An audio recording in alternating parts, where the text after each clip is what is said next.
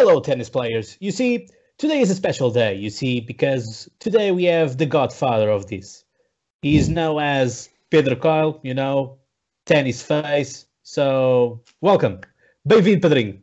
Pedro Coelho, o nosso padrinho aqui do Troca de Bolas. Obrigado por estares aqui uma vez mais neste, neste podcast. Também é um bocadinho teu. Obrigado por me receberem outra vez. Não estava à espera desta introdução se não tinha treinado aqui a minha, minha, o meu sotaque a Marlon Morando de padrinho. Olha, deixa que eu te diga que é, nem tu estás preparado, nem estes dois meninos estão sempre preparados para que a introdução é que vai acontecer. Portanto, é tudo na base do improviso. É uma caixinha de surpresa este Cláudio. E agora ganhaste mais um afilhado, o Zé Maria. Exatamente. É um prazer estar aqui a falar com o Pedro Coelho. olha, Natal, mais uma garrafa de whisky. Exato. Sem álcool. Sim, sim. Pois é, e estamos aqui para vermos oh, o que é que vamos ter para as meias finais e, obviamente, a final. Estamos todos já ansiosos pela, pela final deste US Open, o segundo grande slam da temporada, devia ser o último, mas é o penúltimo. E, portanto, aquilo que vamos ter nestes 5 sets, que agora vamos começar a fazer assim o alinhamento, vamos falar primeiramente da relação do, relação do US Open, uh, mesmo com a questão do Covid-19, saber se, uh, também da tua parte, Pedro, se achas que, que, foi algo positivo, se foi negativo, até pela frase do Benoit Perre, uh, que ele disse que era the fake bubble, né? portanto, diziam que todo o circuito estava no bubble e era uma fake bubble, que vamos ter condições mais restritas então no Roland Garros. Obviamente, a desqualificação de Djokovic, tu já tiveste a oportunidade também de publicar artigo no, no público, dando outros casos também uh, no passado.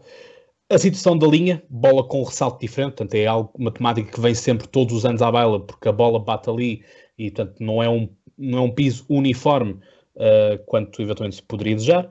Surpresas no torneio, tanto as positivas como as negativas. Uh, aqui nós não damos muito destaque ao, ao WTA, mas se quiseres destacar alguma coisa que tenha acontecido no WTA, estás à vontade quanto a isso. E depois, obviamente, perspectivas para as meias finais e final uh, deste, deste grande torneio. Sendo que eu e o Guilherme estamos neste momento nas meias finais heads up. Né? Portanto, o, uh, o Guilherme apostou no Medvedev que eliminou o meu Rublev e eu continuo com o meu Dominic Thiem. Exatamente. Estamos aqui sempre. Já, já, já eliminei um, falta-me o segundo passo e basicamente quem, quem passar daí acho que é o principal favorito a ganhar, mas, mas já lá vamos, já lá vamos. Sim, porque neste momento, Pedro, para teres a noção, uh, eu ganhei o ano passado uh, o Wimbledon, o Guilherme ganhou o ano passado uh, o US Open e o Zé Maria ganhou este ano o Open Austral. Portanto, estamos empatados os três. este será o, o, o, desempate e o Roland Garros será, obviamente, o tira-teimas. Se bem que eu ganhei o Cincinnati. Mas pronto. Mas nós só, só de grandes slams, né? Tá só falamos de grandes slams. Está bem. Não, são, são boas apostas, por acaso acho que tanto o Danilo Medvedev como o Dominic Thiem estão, estão um patamar acima dos outros. Uh, mas acho que são, são os dois grandes candidatos a, a conquistar o título aqui. Uh, obviamente que foi triste um, o Djokovic sair, como eu, como eu escrevi, pela porta pequena, porque uma desqualificação nunca é, não é, não é uma, algo de, que alguém se possa orgulhar, mas por outro lado, e tentando ver as coisas de uma forma positiva, né, tenta-se também tentar sempre ver as coisas de um lado positivo de, destas situações, acho que tornou o Open um pouco mais interessante, porque se realmente já havia a questão de quem aqui ia estar na final com o Djokovic, que era o mais provável, assim vamos ter mesmo dois finalistas uh, que não, não, não têm estado muito habituados. Quer dizer, o time, obviamente, que já tem essa tem esse favoritismo que já teve em finais, em Roland Garros, e, também já teve, tem feito grandes resultados nos, nos grandes slams, é o jogador mais maduro de todos os outros, eh, desta, aliás às vezes costuma-se dizer que ele nem pertence à nova geração, porque os outros são realmente mais jovens, mas, o, mas é aquela geração que sucede ao Big Three, Federer, Nadal e Djokovic, e, e portanto o time acho que é uma, uma escolha óbvia, digamos assim, para estar na final e até conquistar o título. Mas o Medvedev para mim tem surpreendido muito, porque não podemos esquecer que ele, que ele foi aqui finalista no ano passado e o ano seguinte não é fácil. Os jogadores têm a defender, nem, nem aos pontos, é mesmo a defender o estatuto de finalista. As pessoas, geralmente, os adeptos, eh, e, nem, todo, nem todos os adeptos sabem muito de ténis e, e, acham que se um jogador foi uma final, então para o ano tem que ir para lá para ganhar. As coisas são muito difíceis, não é fácil, mas ele está a corresponder, está a confirmar que é um grande jogador, está, está sente-se muito confortável com este, nestes cortes. Uh, no ano passado até conseguiu virar o público a seu favor, este ano não tem público, mas continua muito concentrado, muito focado e está a ser realmente uma agradável surpresa. E talvez, ao contrário do time, tenha um melhor ténis ou tenha mais armas no seu, no seu arsenal para se impor aqui nestes, nestes cortes. Mas uh, acho que são dois jogadores que se, será uma surpresa se não tiverem os dois na final, sinceramente. Um dos dois. Claro, um dos dois está de certeza, não é? Eles jogam uma final entre eles. Exato. Mas, sim. É uma final antecipada, basicamente. Sim, a, partida será, uh, obviamente que às vezes deixa sequelas essas meias finais, mas uh, uh, com um dia de descanso, acho que quem vencer irá sempre estar em, em, melhores, em melhor situação, embora depois também a pressão vá subir. Mas um dia de cada vez, não é? Como dizer. Mas falando, falando, um pouco até nessa, nessa situação de, de, do Daniel Medvedev ter virado o público e, e, e, o ano passado e a forma como, como o fez e tudo, achas que é, uma, que é uma, uma vantagem não ter tido público este ano ou, ou, ou perante, uh, uh, perante o à vontade com que depois se, se acabou por demonstrar poderia ter beneficiado do apoio do público? Eh, é assim, eu, eu, acho que o público, eh, sinceramente, só ajuda os jogadores da casa.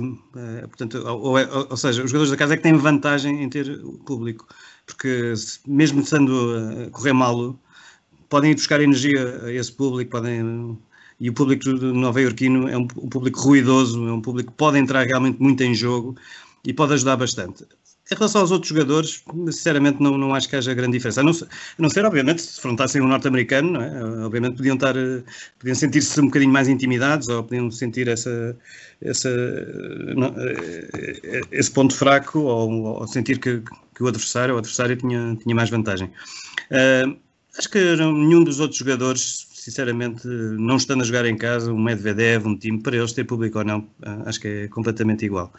Uh, já só, hoje em dia já há muito poucos jogadores, como o estilo como havia um Jimmy Connors, ou, ou jogadores assim um pouco mais, uh, mais apaixonados pela, pelo ténis, mas que, que, iam realmente, tinham, tinham uma relação com o público bastante diferente, jogavam mesmo para o público.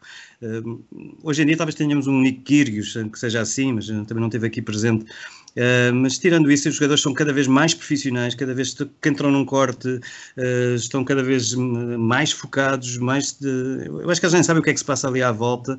Uh, tem sido raros os casos em que se vê um jogador sair ali da sua bolha. por acaso ontem vimos o Mazarenka que está, está numa fase também diferente, a rir-se, a sorrir, a falar, quase a trocar brincadeiras com o seu treinador, mas é, é, é um caso à parte, é uma exceção à regra.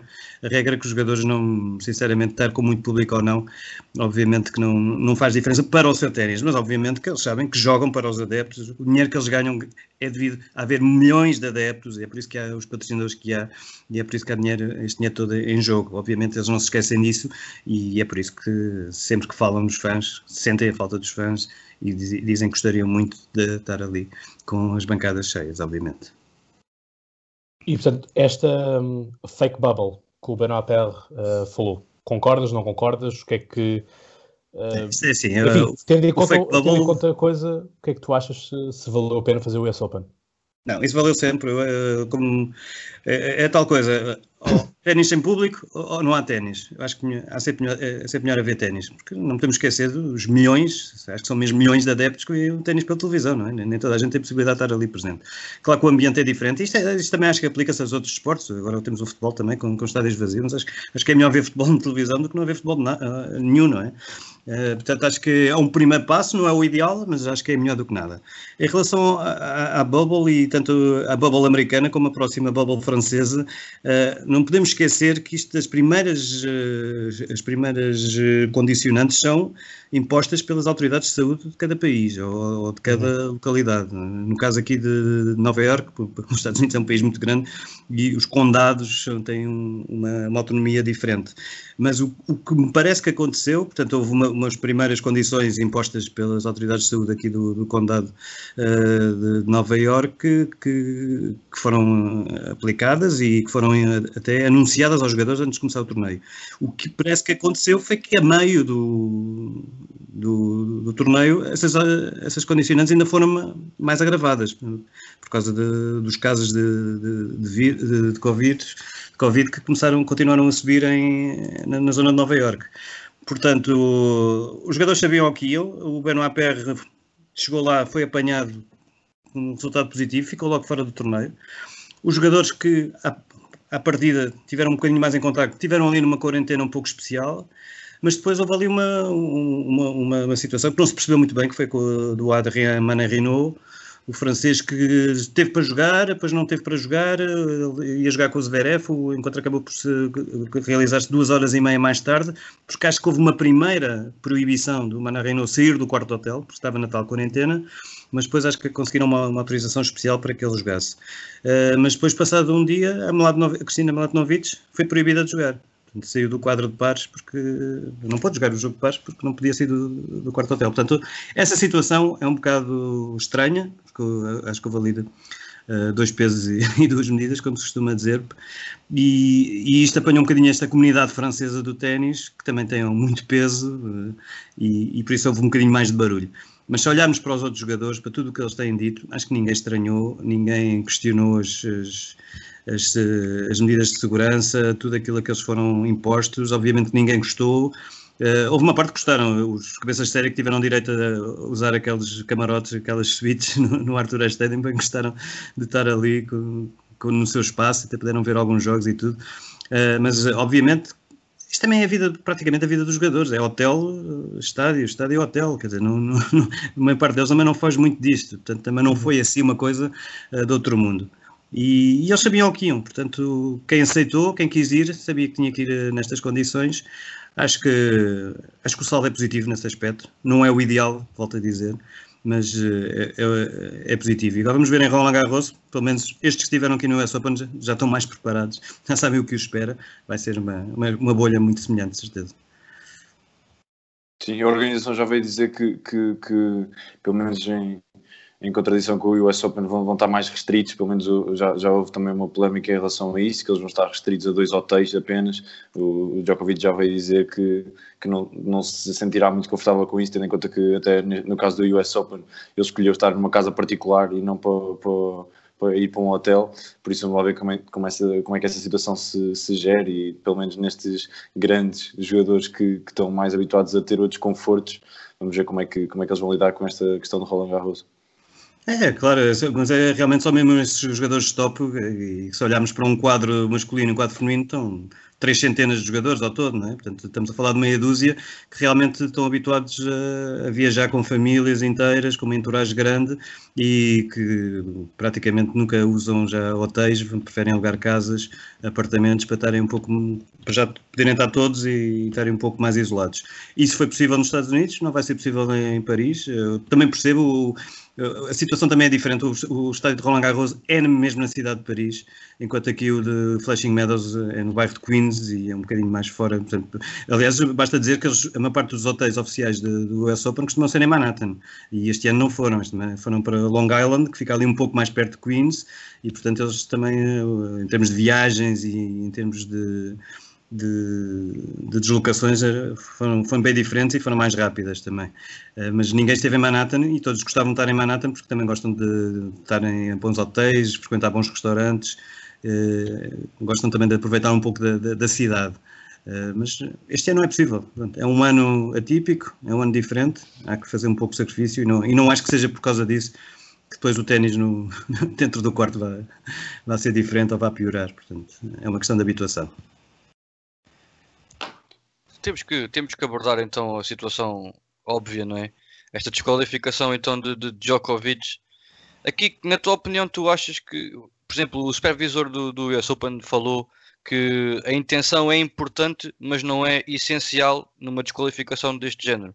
Tu achas que, com certeza achas que foi justo, como a maior parte das pessoas acha, diz-me então um bocadinho sobre a tua opinião sobre esta situação, no mínimo caricata.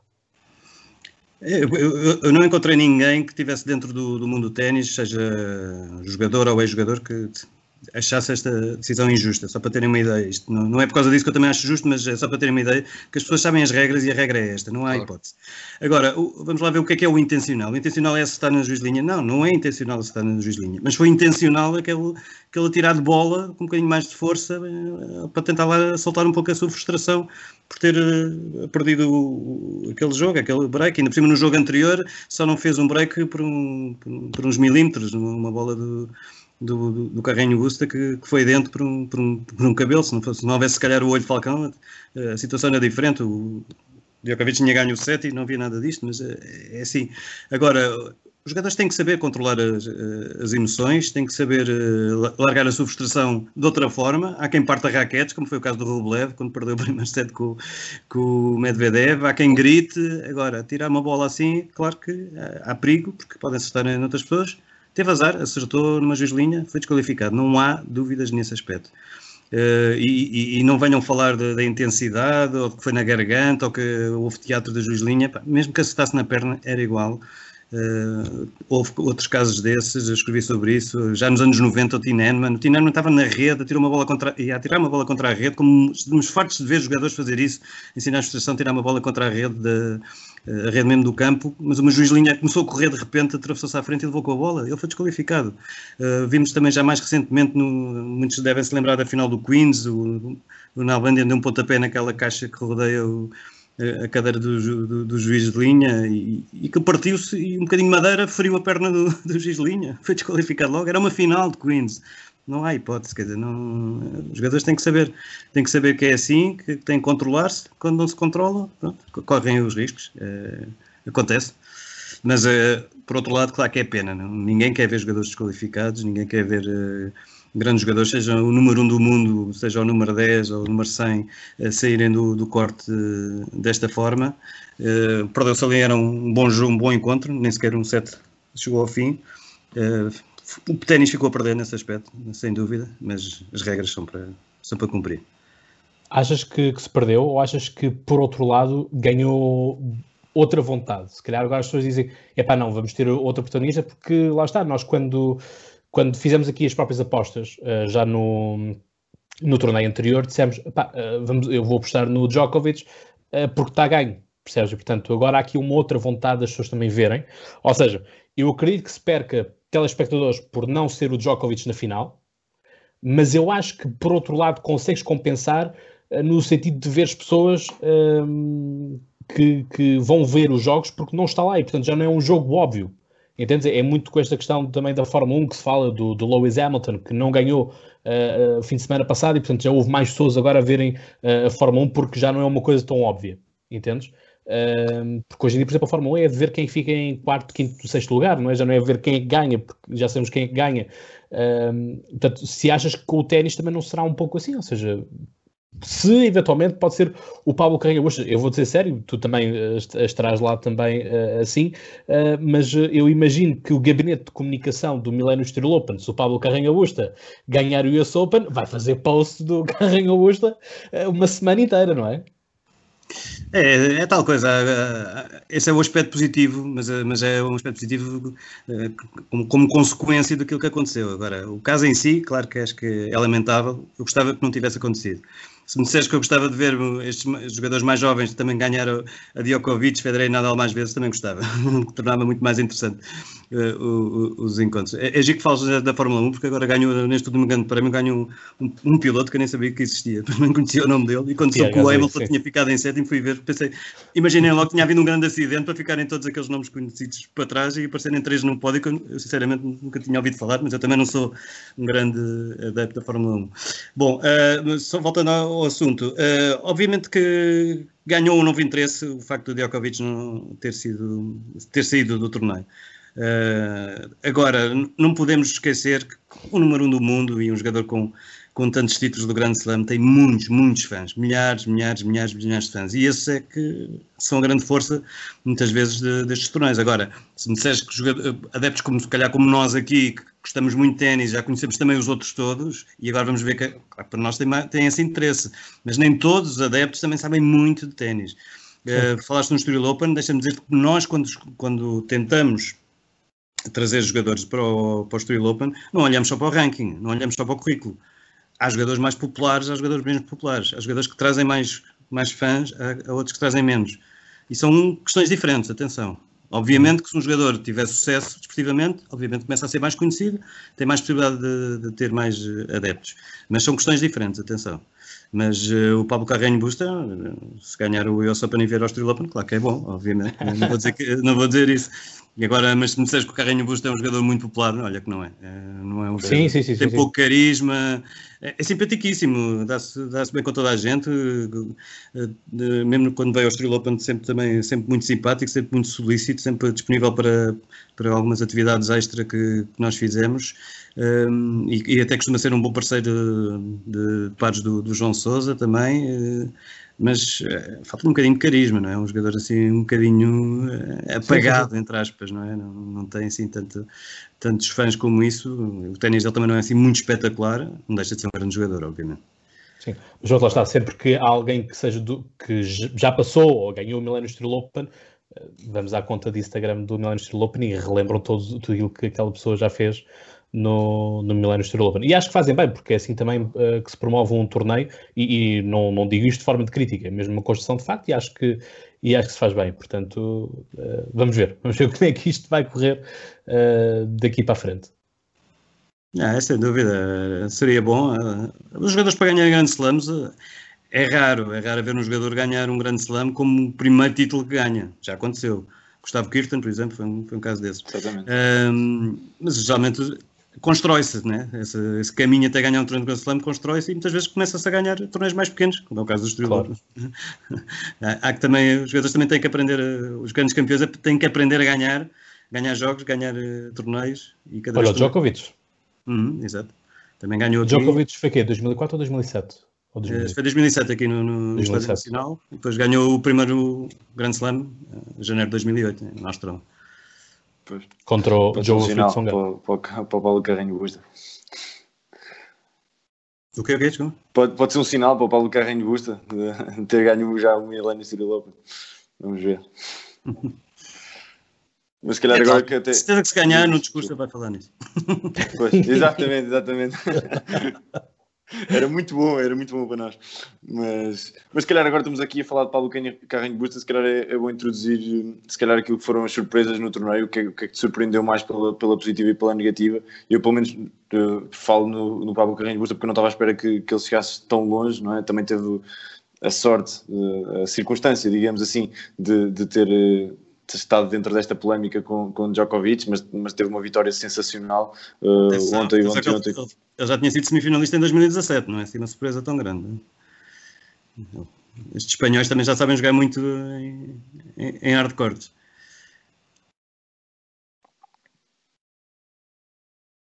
Estão a ouvir? Está tudo. Estás-me a ouvir, Zé? Oi, eu estou a ouvir mal mas agora acho que está melhor. Estava só lembrar que ele já tinha sido semifinalista em 2017 aqui no US Open. Exatamente, exatamente. Sim, sim, sim, sim, exatamente. Não é assim, assim não deixa de ser uma surpresa, claro. Ah, mas os quadros, mas, eh, continua, desculpa, mas os quadros às vezes também eh, sorteio, às vezes abre caminho, não é? Às vezes não, não ficamos com, não claro. ficam com grandes trutas, grandes tubarões à frente e, e, conseguem chegar um bocadinho mais à frente. Mas meios finais, para chegar às meias finais é preciso saber jogar muito. Sim, sim, sim. Sem dúvida. Sim. Ele fez um, um, jogo espetacular que eu toda deixa o não estava à espera, pelo menos essa foi a minha grande surpresa do, aqui no percurso dele, por isso, nem que seja por isso, já, já está a fazer um torneio espetacular e com uma surpresa bestial. Uh, portanto, queres que eu fale das surpresas e desilusões? Sim, uh, sim. O que é que achas que, que, foi bom e o que é que foi mau neste torneio de, em termos de surpresas, de, de, jogadores que não estavam a contar? Uh, sinceramente, não, no quadro masculino, não estou a ver assim grandes, grandes desilusões. Porque eu também, assim, também tenho muito em conta o facto de termos vindo de uma longa paragem de, de, de 4, 5 meses. Portanto, não há muitos resultados antes que se possam dizer este jogador estava em forma, não estava em forma. Claro que podemos olhar para o ranking, mas uh, é um pouco uh, nesta situação deste este US Open acho que uh, não é uma, uma, uma, referência muito, é muito correta, está só a olhar para o sim. ranking. talvez esperasse um bocadinho mais do, de um jogador como o Tiafoe, talvez, por estar a jogar na, nos Estados Unidos e, e ele é um bom jogador de arte de cortes.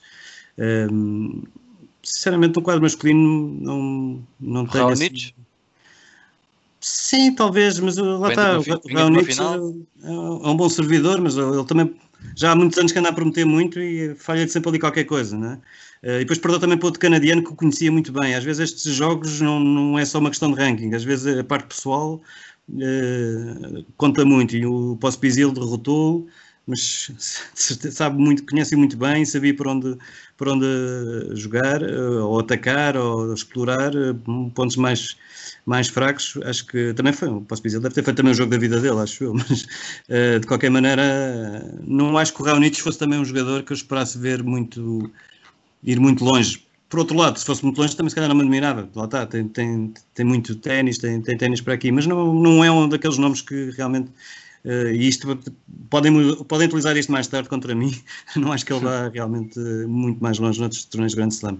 Acho que é sempre o jogador tem algumas limitações. É muito bom em torneios uh, à melhor de três, à melhor de três sets, uh, Masters 1000. Uh, Uh, aliás, o Alexander Zverev tem uma opinião muito parecida com, com a do Raonic. Também é um jogador que está ali, está ali, mas nos grandes slams falha sempre qualquer coisa. Não vou dizer que ele é uma desilusão porque ainda está em prova, mas se o Zverev não ganhar este Open, para mim é mais um, um ponto negativo na, na, na minha na minha como é que dizer, na minha avaliação do seu potencial. Realmente o Zverev é um jogador muito bom, mas há ali sempre qualquer coisa que, que falha nos, nos treinos Grand Slam.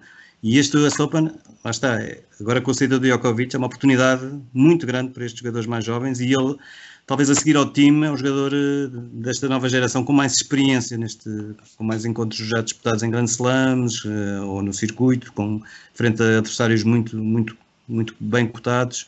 Aliás, ele tem vitórias sobre quase todos os jogadores eh, do top, mas há melhor de três sets, não é? Um, mas não posso dizer já que é uma desilusão, obviamente, ainda está em prova. Uh, mas sinceramente, no, no, aspecto masculino, não, não vejo. Mas gostei muito do Rublev, sinceramente. Uh, perdeu com o Medvedev, mas mostrou que, que é mais um russo a ter em, em conta. Uh, a exibição do Rublev faz-me lembrar o Medvedev há dois anos, né? também perdia a cabeça de repente e, lá se ia embora.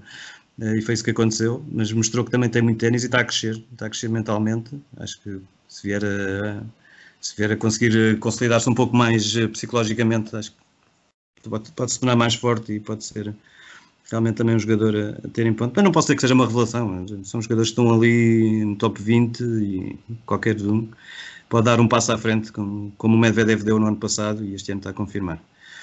No aspecto feminino, deixa-me referir que realmente há uma grande surpresa. Esta Jennifer Brady uh, está a jogar um ténis fantástico está a jogar um ténis que, mesmo assim, continua-se a ver pouco. Um jogador, uma jogadora a tentar resolver os pontos com a direita, uh, parece mesmo quase um ténis masculino, mas uh, está, está a exibir-se realmente em grande nível, com uma maturidade fantástica. E, e veio quase do, do, nada, não é? porque ninguém estava a contar ver uma Jennifer Brady no, nas meias finais. Embora eu, à partida, sempre apostasse um pouco, eh, não numa jogadora, mas eh, em vários, num grupo de jogadoras americanas, porque elas têm estado a jogar bastante eh, nas últimas semanas, embora em torneios não, não oficiais. Tiveram praticamente julho a jogar muitas exibições e vinham com algum ritmo, e, e isso, tanto ela como a Shelby Rogers, podiam realmente ir longe. Uh, mas desilusões não, não acho. Acho também muita piada o facto de termos três mães uh, nos quartos de final e duas estão nas meias finais.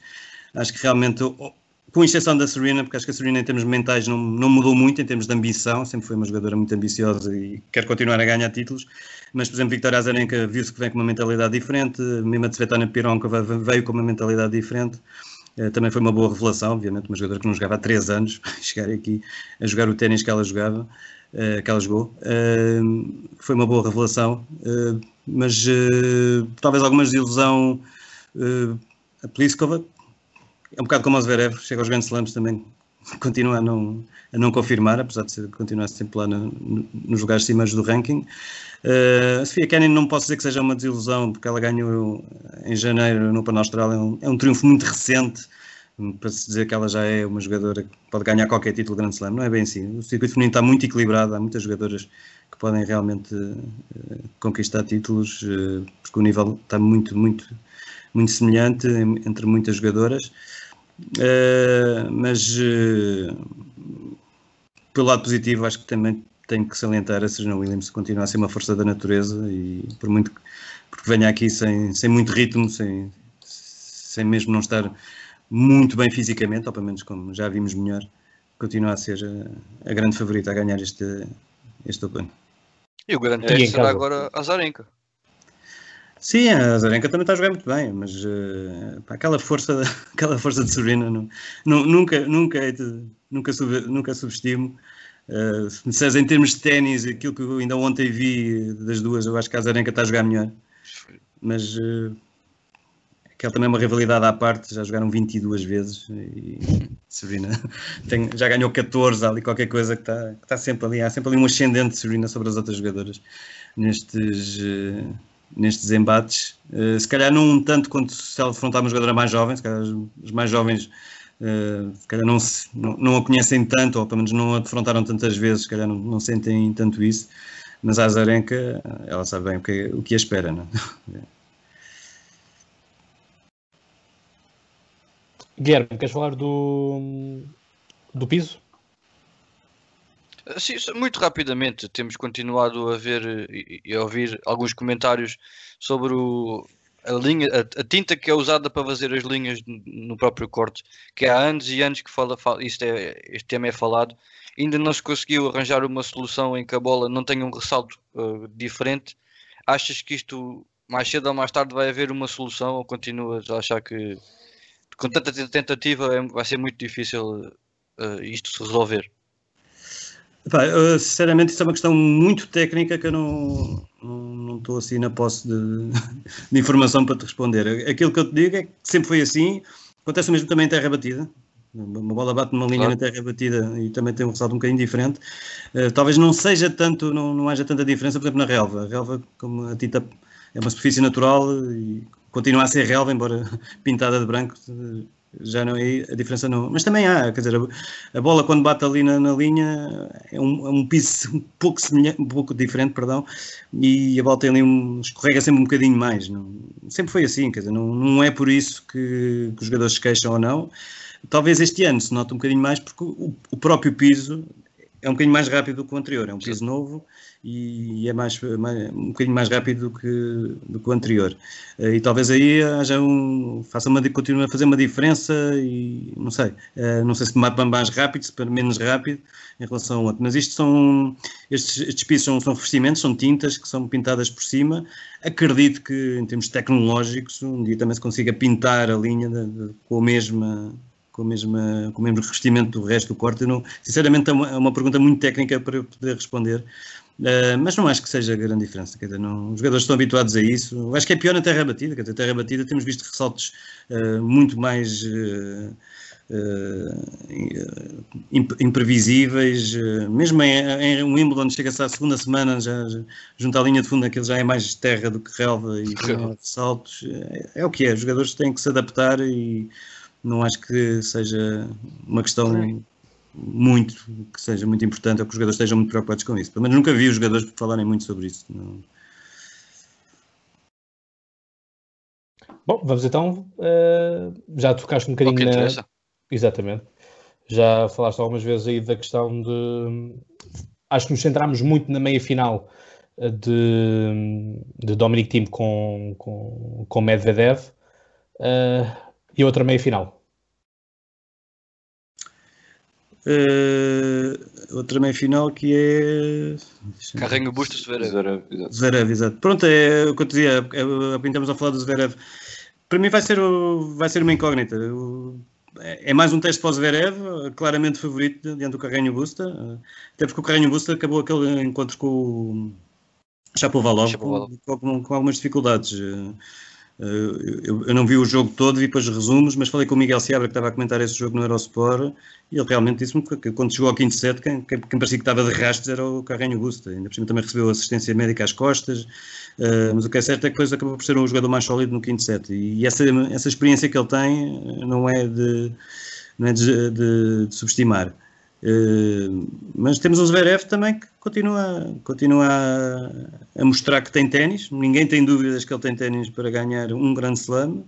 Mas vê se tem cabeça. Não sei se é aquela, aquelas raízes russas. Eu, eu desconfio sempre muito dos russos nesse aspecto mental, no aspecto mental. São jogadores um pouco uh, temperamentais, um pouco irregulares. Não são, não é.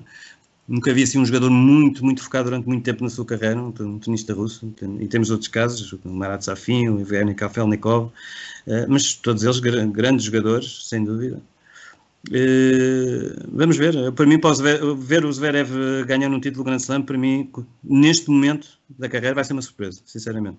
Não o vejo um jogador muito sólido mentalmente.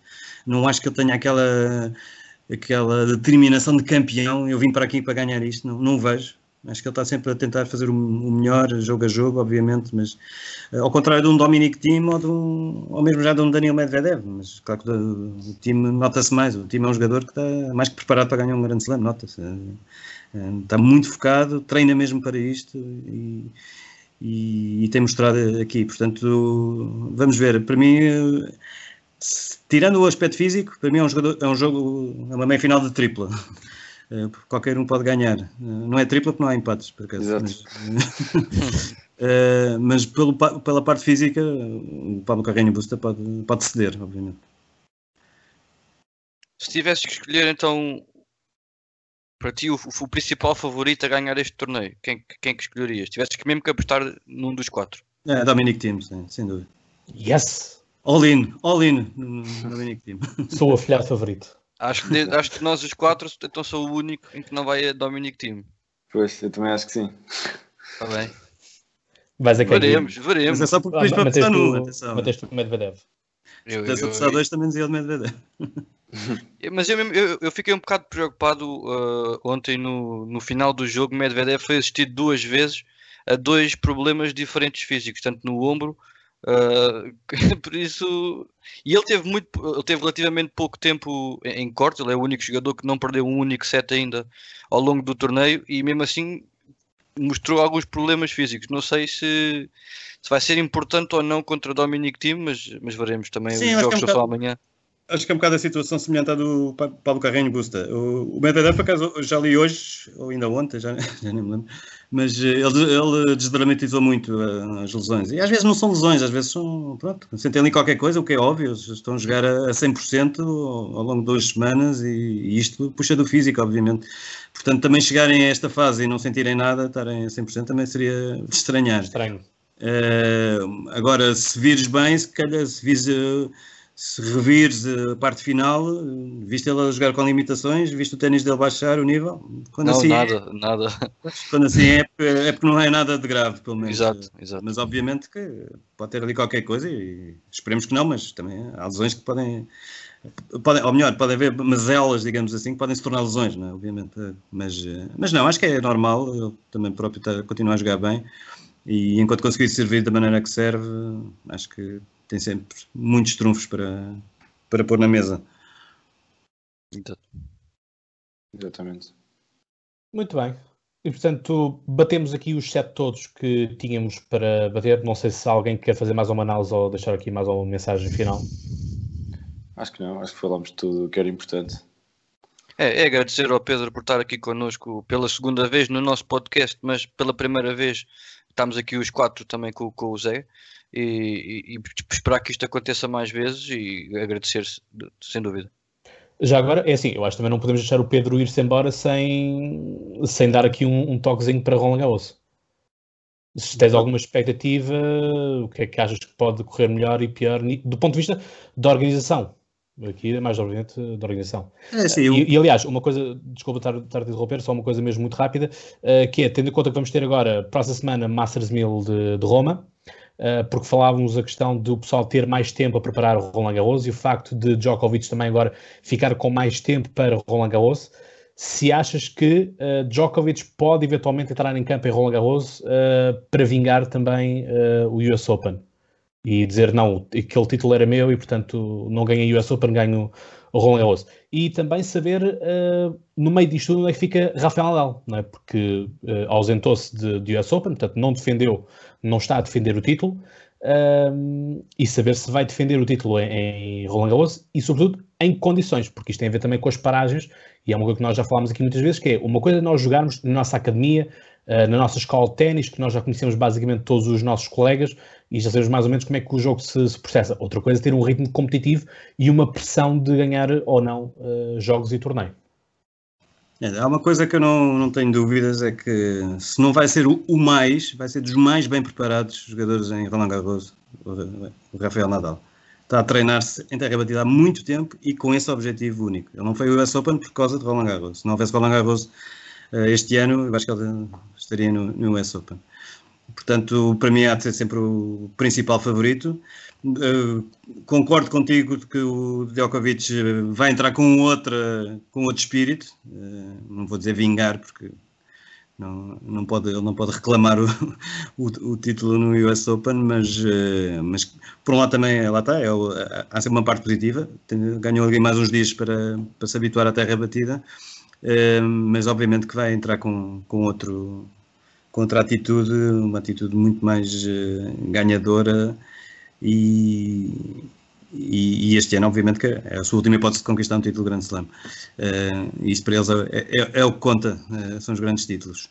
Eu espero um, um, quadro um pouco mais bem recheado de nomes, obviamente. Espero que haja menos desistências, uh, tanto no masculino como no feminino, obviamente. No feminino, infelizmente, já não vamos ter Ashley Barty, mas mas de qualquer maneira acho que vai ser, eh, em termos de nomes, vai ser mais bem recheado.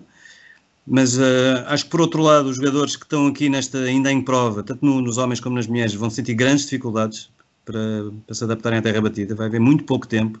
A terra batida é uma superfície muito específica e uma parte dos jogadores gosta de jogar 3, 4 torneios antes de Roland Garros para, para ter os automatismos mesmo uh, no ponto. Uh, especialmente em termos de deslocações e tudo, tudo é diferente e, e, estes que estão ainda em prova no, US Open vão ter men menos tempo para isso. Portanto, não, os que estiverem aqui até eh, agora nestes últimos dias não vou esperar grande coisa em Roland Garros, mas há muitos outros que, que não vieram cá ou que já foram eliminados e, e esses sim, esses podem, podem ir longe. Uh, acho que em termos de organização, também como tu disseste, tiveram mais tempo para, para se organizar. Aliás, ontem, antes de ontem, anunciaram que vão dividir é, o, aquele complexo em três zonas para não haver tanto tanta interação entre, entre espectadores e controlarem melhor as coisas. Uh, acho que, como, como disse, os jogadores também já devem estar um pouco habituados, eles também já estão, os, os que não vieram aqui o US Open já estão a jogar outros torneios, Kitzbühel esta semana, para a semana Roma, também, também já vão, entrar, vão se adaptar também a, este, a, a esta situação de estar numa bolha e acho que sim, acho que, acho que vai ser um bom Roland Garros. Vamos ter sessões noturnas, vai ser uma, uma, uma novidade. Uh, acho que vai ser bom para o ténis, lá está, mais vale. Uh, Finalmente, não é, Pedro? É, vai, acho que vai ser bom, vai haver bastante ténis e, e, acho que é sempre bom. A qualidade do ténis não vai baixar nunca por causa disso podem haver nomes, uh, nome, nomes novos a aparecer um, se calhar um pouco em fases um pouco mais adiantadas do que é de esperar, mas isso também acho que é bom para o ténis. É, sempre, uh, estes torneios de Grande Slam sempre revelaram grandes, grandes jogadores e acho, Roland Garros também acho que vai ser uma boa oportunidade para isso. Muito bem, portanto acho que finalizamos por aqui. Pedro, uma vez mais foi um gosto enorme ter-te aqui. Obrigado, uh, é sempre porque é sempre bom ouvirmos uma quarta, uma quarta voz e, e que voz, né, com, com bastante experiência e bastante know-how daquilo que se passa dentro e fora do, do core ténis. Uh, bem, nós despedimos. Zé, como é que é? Uh, uh, o teto da entrada já está pintado verde ou não? Exatamente, já está tudo ah? pintado verde, tudo, tudo pintado verde. As riscas brancas, como tu gostas. Epá, essas, essas riscas brancas tens de ter cuidado que é para ver se a bola também não faz lá um ressalto exato, diferente. Nós entramos aí no Eu estúdio. Vou ter cuidado, vou ter cuidado. Vê lá. Pá, é assim, tu, não, não, tudo fica, mas aqui o menino Zé que é do Sporting e está a querer picar. Uh, pá, mas eu sou do Distrito de Setúbal, portanto, eu e o Guilherme somos do Distrito de Setúbal. Mas, uh... Deve ter sido Moreirense, mas... já, era, já, era, já, era, uma latitude um bocado, um, um bocado estranha. Uh, mas pronto, Zé, é assim: se tu conseguires que a tinta não ressalte, pá, patentei isso e nós vamos vender. Exatamente. Uh, US Open. Isso é que era, isso é que era bom. Ou US Open, Australian Open, tudo o que for, há de corte, uh, passa a ter ali a chancela do troca de bolas. E portanto, é assim. Guilherme, vamos lá para baixo, ok? Vamos, uh, vamos, vamos. a mais um bar. Pedro, estás convidado para bebermos um eh, Cosmopolitan uh, juntos e, portanto, assim nos despedimos. Estes nossos 4 uh, Tennis Face deste vosso troca de bolas. Já sabem, continuem desse lado, sigam, partilhem e, sobretudo, continuem a apoiar este esporte que é o único que nós tanto gostamos, que é o ténis. E, portanto, até lá, tenham boas pancadas.